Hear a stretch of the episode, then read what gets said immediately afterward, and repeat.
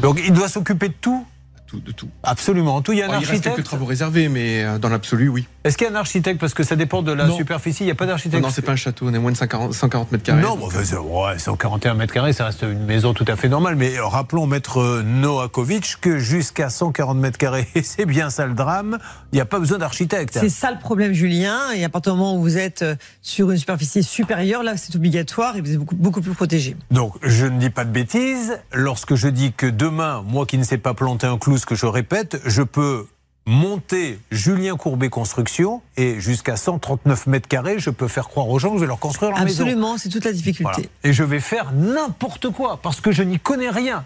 Il faut quand même, excusez-moi, je pense, une petite formation pour poser un toit, pour faire des charpentes. Eh bien, je ne dis pas que ces gens sont incompétents. J'explique juste à ceux qui nous regardent et qui font les lois et qui se moquent d'ailleurs complètement de ce qu'on leur dit, euh, qu'à un moment donné, il va falloir légiférer là-dessus. Bref.